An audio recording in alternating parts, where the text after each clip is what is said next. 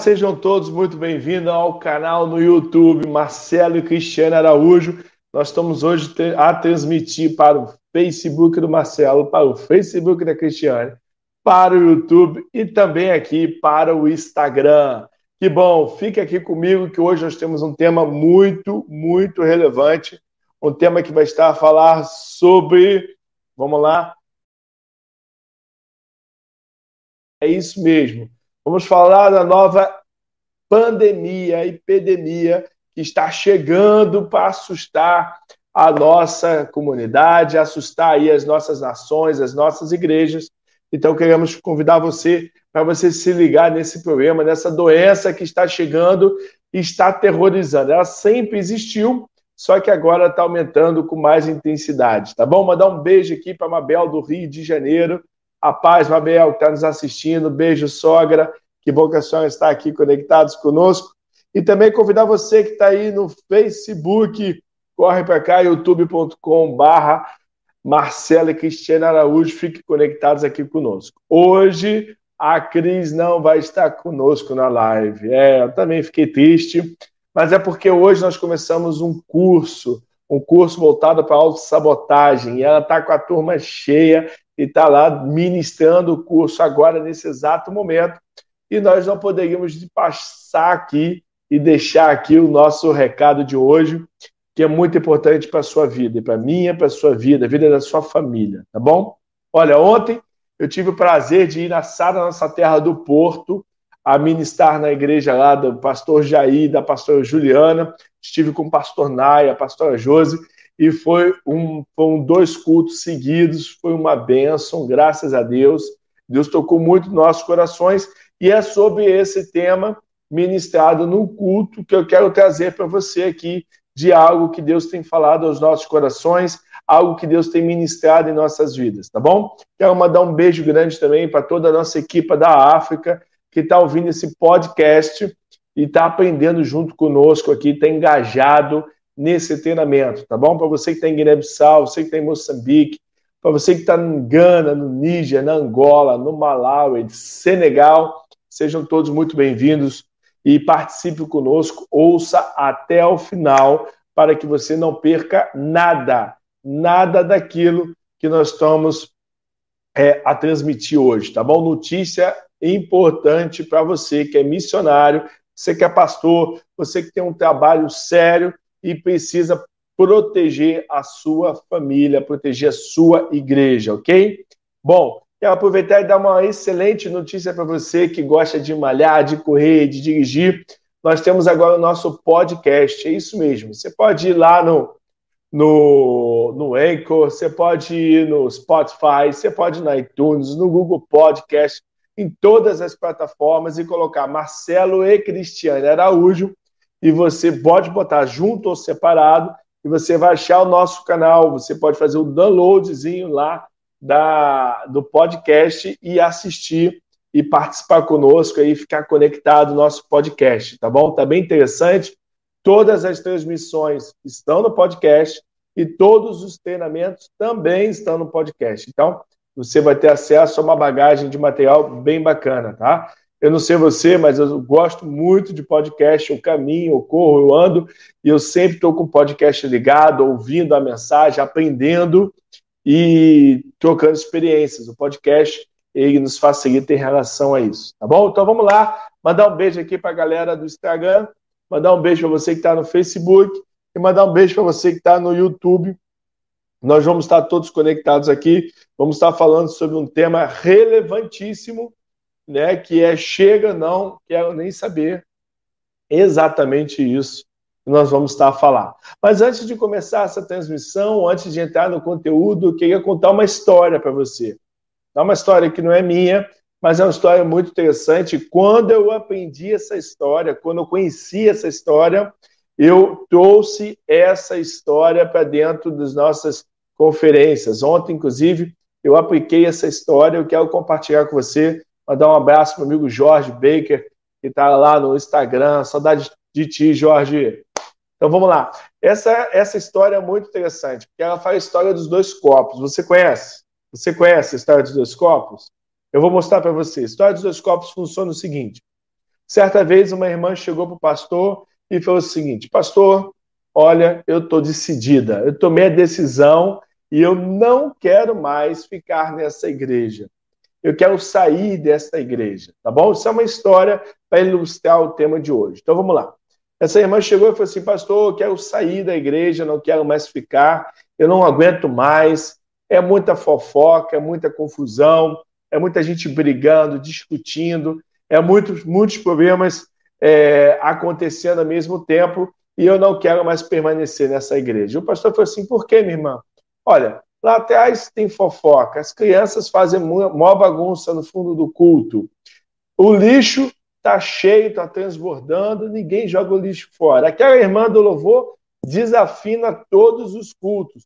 Aquela, aquele, aquela outra irmã da dança dança errado. O irmão do teclado não sabe o que está fazendo. Eu não aguento mais e eu quero sair dessa igreja. Eu quero que o Senhor me ore, me abençoe, porque eu vou sair da igreja. E o pastor, sem saber muito o que fazer, mas muito inteligente, chegou para aquela irmã e falou o seguinte: Irmã, eu vou te, faz... vou te dar um desafio. Se você cumprir o desafio que eu vou te dar, eu vou orar sobre você, eu vou te abençoar e você está livre para seguir o seu caminho. E a irmã ficou toda feliz e falou: Pois não, pastor, qual é o desafio? Você vai fazer o seguinte, minha irmã. Você vai lá na cantina, vai pegar dois copos de água, vai encher até a tampa, até o gargalo, e vai trazê-lo para mim aqui no início do culto. Mas não pode derramar, tá bom? Vai lá. E essa irmã foi lá, pegou os dois copos de água e trouxe para o pastor. Chegando perto do pastor, a irmã falou o seguinte: e agora, pastor? E o pastor falou assim: minha irmã, eu vou começar o culto exatamente agora, tá bom? Então, enquanto eu começo o culto, você vai dar voltas na igreja. Você vai andar a igreja toda, ok? E não pode derramar nenhuma gota de água desses dois copos. E essa irmã falou assim: ok, moleza, deixa comigo. E o culto começou o pastor teve o louvor, teve a dança, teve a oração, o dízimo e oferta, e teve a pregação do pastor. O pastor fez a ministração, pregou a palavra, e de repente aquela irmã chegou no final do culto, mandar um beijo para a Regiane, um beijo, Rê. E chegou no final do culto, aquele pastor aparece, terminou o culto, aquela irmã chegou e falou assim: aqui, pastor, eu trouxe para você os dois copos de água e não derramei nenhuma gota. Então, o pastor falou assim: parabéns, parabéns, porque você não derramou nenhuma gota. Agora, eu quero fazer algumas perguntinhas para você. E a irmã falou assim: pode perguntar, pastor. Minha irmã, você viu que aquelas crianças que estão ali no fundo quase derramaram seu copo de água todas as vezes que você passou perto dela? E a irmã falou assim: claro que não, pastor, não vi, não prestei atenção. Minha irmã, você viu a irmã que estava cantando, como ela desafinou no, no, no, coral, como ela cantou mal lá na adoração? E, e, e a irmã falou o seguinte: Não, nunca não ouvi, pastor. Minha irmã, tu viu a irmã dançando, ela escorregou, caiu no chão. A igreja toda riu, você viu? Não, pastor, eu não vi. Minha irmã, como é que você não viu? Você viu que tirar o lixo que estava transbordando. Não, pastor, eu não vi. Eu não vi, porque o senhor pediu para me dar 10 voltas, 15 voltas na igreja, carregando esses dois copos de água. E como é que eu vou prestar atenção em tudo que está acontecendo se eu estou a carregar esses dois copos de água e não podia perder uma única gota? E o pastor virou para ela e falou o seguinte: exatamente essa é a questão. Você sabe por que você não derramou nenhuma gota dos dois copos de água, minha irmã? Porque você estava focada. E esse é o problema de muitos cristãos. Esse é o problema de muitas pessoas que estão dentro da igreja. Elas perdem o foco do altar, elas perdem o foco da palavra de Deus, e se elas estivessem focadas, elas não deixariam derramar uma gota da unção que Deus tem derramado sobre a vida dela. Naquele momento, aquela irmã parou e reconheceu a sua falha, reconheceu que ela estava desfocada, reconheceu que ela estava prestando atenção na vida dos outros, ao invés de cuidar da vida dela. Ao invés de prestar atenção na palavra, no, na, no canto, na adoração a Deus, ela estava preocupada simplesmente no que estava acontecendo ao redor dela. Mandar um beijo grande para a Hélida, aqui de Portugal. Então, aquela irmã percebeu que ela estava errada. E é exatamente isso que acontece. Nós muitas vezes estamos tão preocupados com a vida dos outros, com o que os outros estão fazendo, que nós não estamos deixando de olhar as nossas próprias vidas, estamos deixando de olhar para aquilo que nós fomos chamados, designados e focados para fazer. Tá bom? E essa é uma doença que tem alcançado o século XXI, já existiu essa, essa doença, mas ela está cada vez mais forte. E agora, na pandemia, ela está matando mais pessoas do que a própria pandemia. Essa doença, que é o, o, o Jorge escreveu aqui no Instagram, né, que é a, a falta de foco, não é isso, Jorge? Chama-se apostasia. A apostasia, mandar um abraço aqui o Fábio Borges, meu irmão de Odivelas, aqui de Portugal. A apostasia tem matado mais pessoas do que qualquer pandemia, qualquer vírus, qualquer Covid.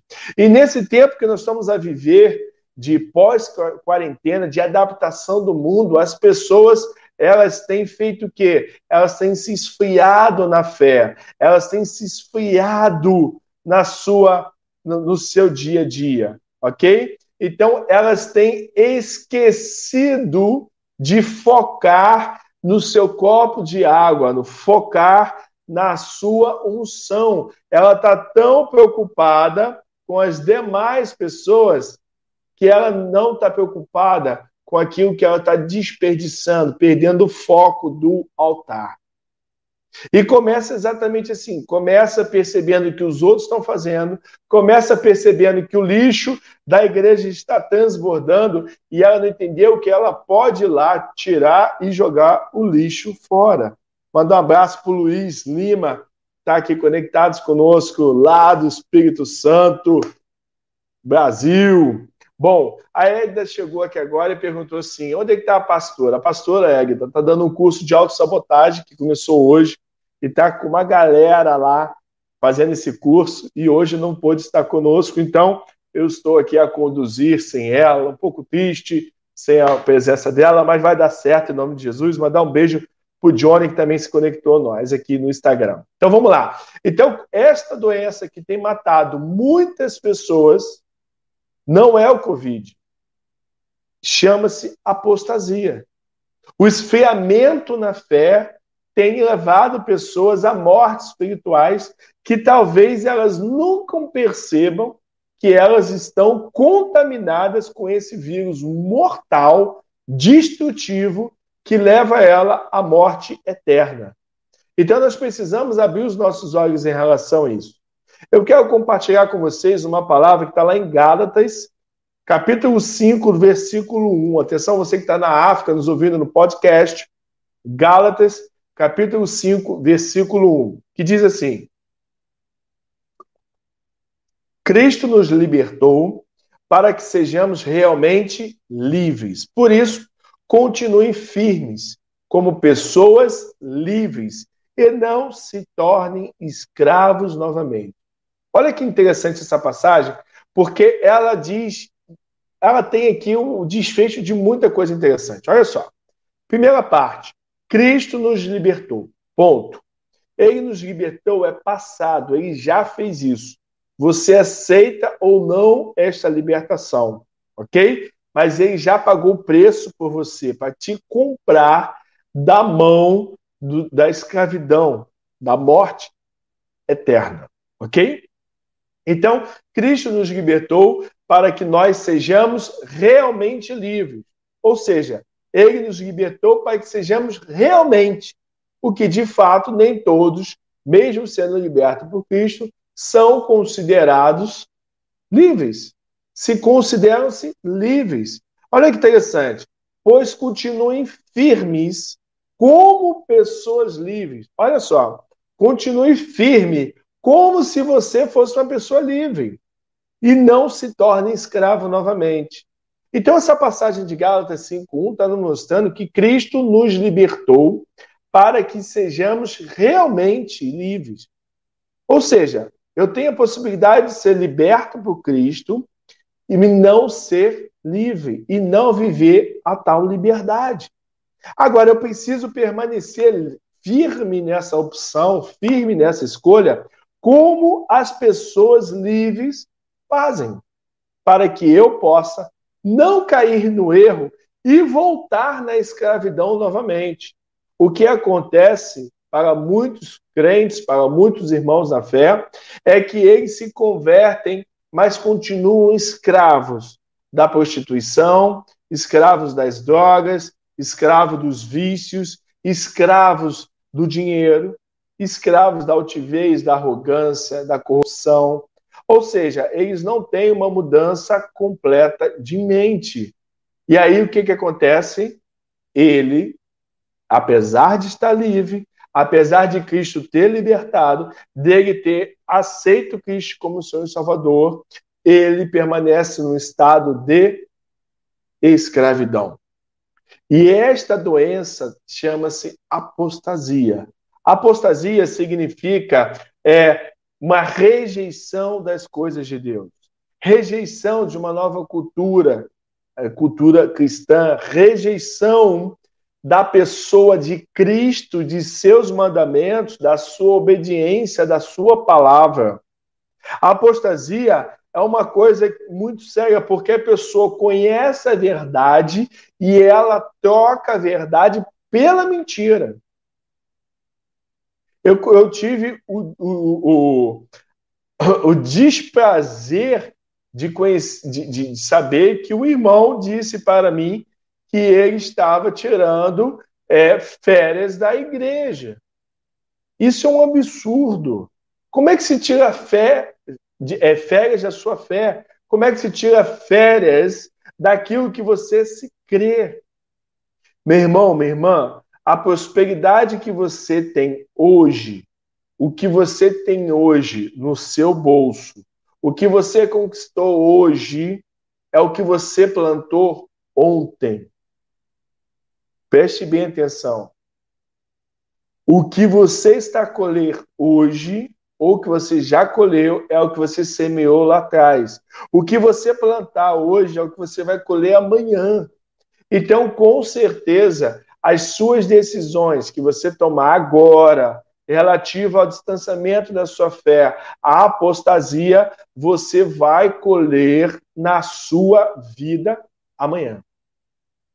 E essa colheita que você vai ter amanhã, ela pode ser mortífera. Ela pode ser uma colheita que vai te levar à morte eterna, à perda do direito da tua herança. Ela pode levar você a viver escravo novamente, mesmo estando é, é, comprada por Cristo. Vai fazer com que você continue amarrado aos seus grilhões que lhe prendiam antes da, seu, da sua conversão. Então, a apostasia é como se você pegasse a Bíblia, amassasse como se fosse de uma, uma folha de papel e jogasse no lixo. Então, nós precisamos entender que tudo passa, mas a única coisa que não pode passar na minha vida, na sua vida, é a palavra de Deus. É experiência com Deus Pai, com Deus Filho e com o Espírito Santo é deixar de desfrutar a intimidade com o nosso Pai querido. E quando nós trocamos o que nós conquistamos no mundo material pelo que pelo mundo espiritual, nós estamos trocando a vida eterna pela morte eterna. Muitas pessoas têm colhidos desgraça em suas vidas por conta de uma decisão errada tomada em um determinado momento da sua vida. Eu não sei como é que está a sua vida espiritual, eu não sei como é que você está agora. Eu vou dar algumas dicas para você, mas eu queria muito que você tivesse sensível a que Deus está a falar no seu coração, porque pode ser tarde o amanhã. O amanhã pode ser uma chance que você não tenha mais de retornar ao a casa do nosso querido Pai. Então, eu quero convidar você a entender que a apostasia ela acontece sorrateiramente, ela acontece devagarzinho e ela vem entrando em nossas vidas passo a passo, degrau por degrau. Ela vem entrando através quando eu troco a minha experiência com Deus, quando eu troco as minhas práticas espirituais por, por prazeres naturais da nossa carne. E aí, quando eu entro no processo de apostasia, eu faço três rompimentos. Presta bem atenção para ver se você se identifique com esses três rompimentos, ok? Eu tenho o interrompimento, o meu rompimento da minha relação com Deus. O primeiro passo na apostasia é quando eu rompo o relacionamento com Deus Pai.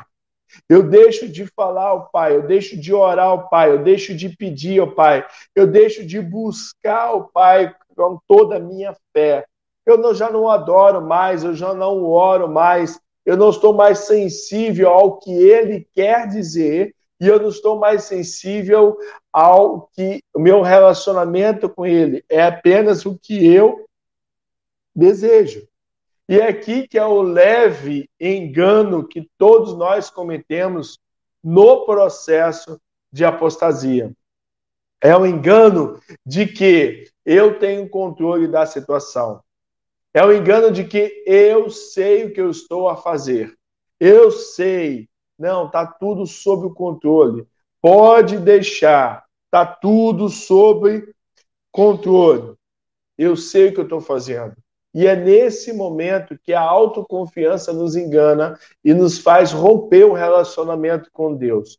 Nós deixamos de estar submisso e passamos a estar ao lado a lado do Pai.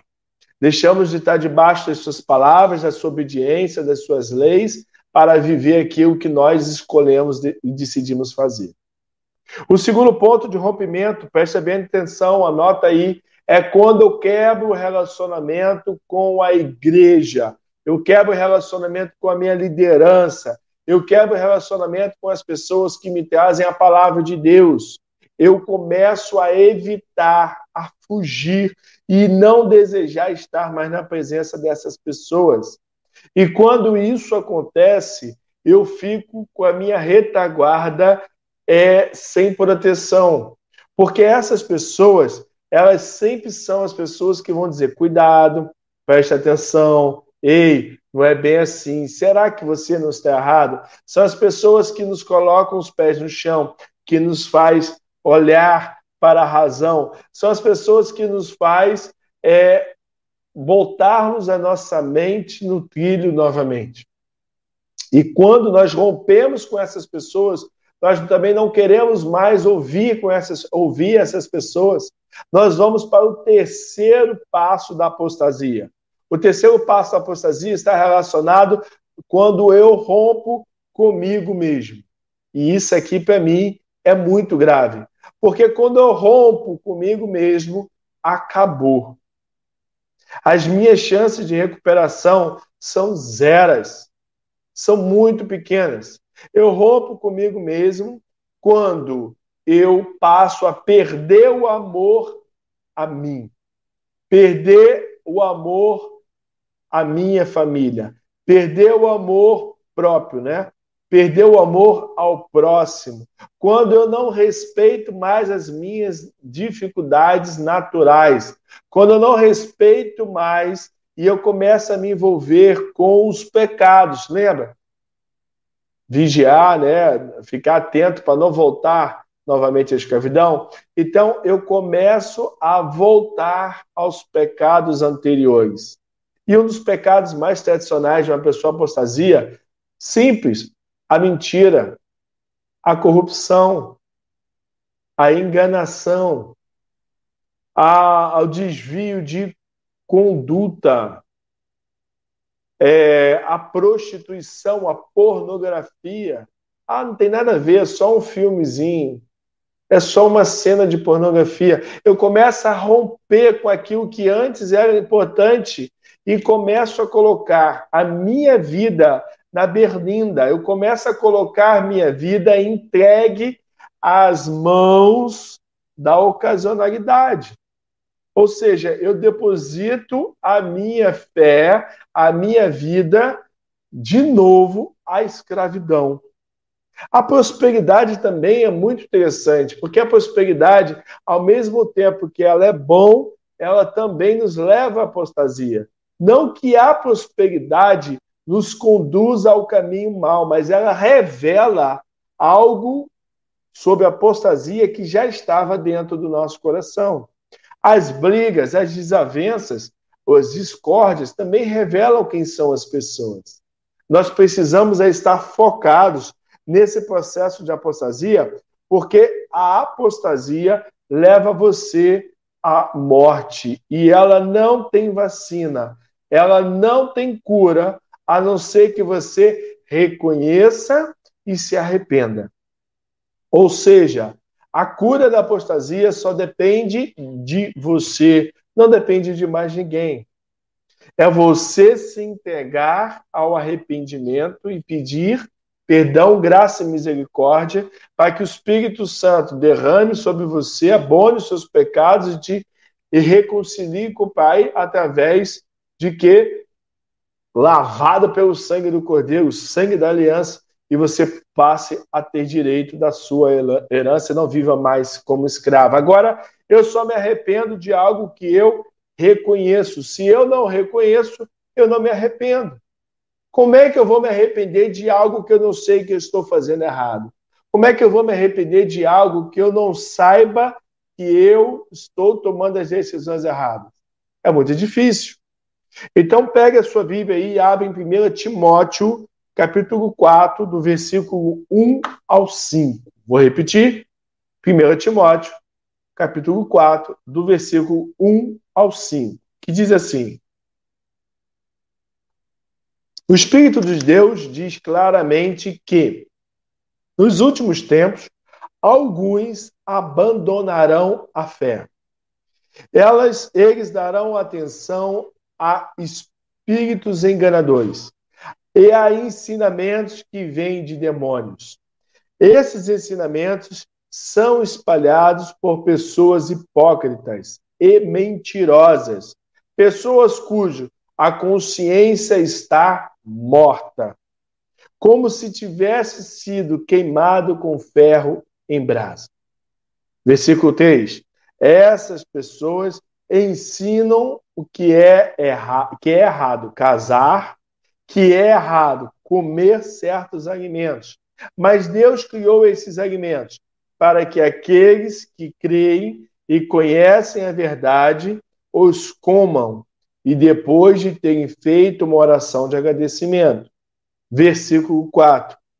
Tudo que Deus criou é bom. Repete comigo. Tudo que Deus criou é bom.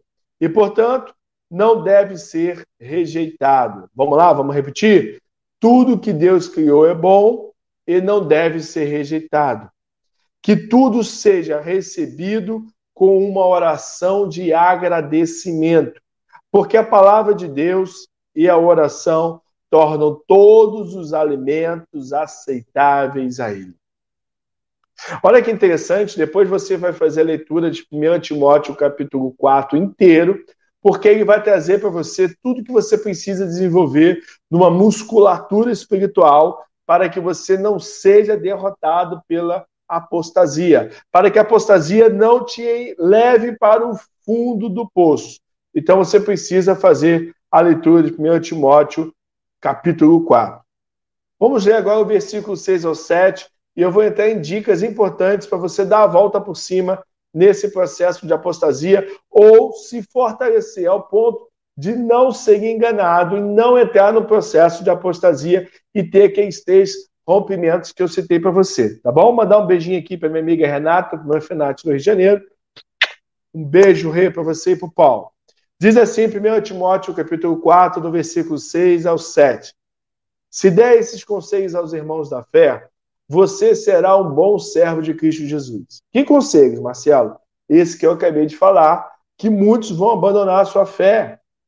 Ei, isso é uma direção de Deus. Nós precisamos dar o conselho para que as pessoas não se desviem e não se afastem da sua fé. Continuando, alimentando-os, alimentando-se espiritualmente com as doutrinas da fé e com o verdadeiro ensinamento que você tem seguido, mas não tenha nada a ver com as lendas pagãs e tolas. Para progredir na vida cristã, faça sempre exercícios espirituais, porque são os exercícios espirituais que vão nos dar condicionamento físico, ou seja, condicionamento espiritual para suportar as adversidades, para suportar o esfriamento na fé e fortalecer a nossa alma, o nosso corpo e o nosso espírito. Então, nós precisamos estar linkados com o Espírito Santo através de 1 Timóteo 4, onde ele nos ensina tais exercícios. Vamos ver aqui os primeiros exercícios? Vamos lá? Antes de entrar nos cinco passos que eu vou te dar, cinco passinhos, eu quero ler essa passagem aqui do versículo 8 ao 10 de 1 Timóteo 4, que diz o seguinte: Pois o exercício físico, atenção, hein? Pois o exercício físico tem alguma utilidade, mas os exercícios espirituais têm um valor para tudo, porque o seu resultado é a vida. O resultado da malhação é para o corpo e ele é temporal, é temporal. Se você parar de malhar, o seu corpo vai regredir o seu estado inicial, ou até pior. Mas os exercícios espirituais não. Eles geram em você a vida. Então, nós precisamos estar a praticar exercícios espirituais para termos dentro de nós a vida. Versículo 9 de 1 Timóteo, capítulo 4, diz o seguinte: Esse ensinamento é verdadeiro e deve ser crido e aceito de todo coração. E por isso que lutamos e trabalhamos muito pois temos posto a nossa esperança no Deus vivo. A esperança não está no que você faz, ela está no Deus vivo, que é o Salvador de todos. Ou seja, o exercício espiritual, ele tem que ser aconselhado. E quando nós aconselhamos, nós damos exemplos de bom cristão. Olha só os cinco exercícios que a Bíblia nos ensina que nós devemos praticar para não entrarmos na apostasia e nos mantermos fortes e vigorosos no nosso lado espiritual. O primeiro exercício é o exemplo de cristão. Está lá no versículo 1 Timóteo 4,12, diz o seguinte: Não deixe que ninguém o despreze por você ser jovem, atenção, jovens, não permita que ninguém despreze você. Mas, para os que creem, seja um exemplo na maneira de falar, na maneira de agir, na maneira do, no amor, na fé e na pureza. Preste bem atenção que aqui nós estamos aprendendo que nós temos que ser bons exemplos de cristão mas como assim bom exemplo de cristão, Marcelo? Ser bom exemplo de cristão na maneira que falamos com os outros, com os nossos cônjuges ou com os nossos amigos, na maneira de agir também nos negócios, na maneira do, de expressar o amor e de amar as pessoas, na maneira da fé e na maneira da pureza de coração. Então, o primeiro exercício espiritual que nós temos que desenvolver é o exercício do exemplo de cristão. Vamos agora ao segundo exercício: leitura, pregação e ensino. Terceiro exercício: leitura, pregação e ensino.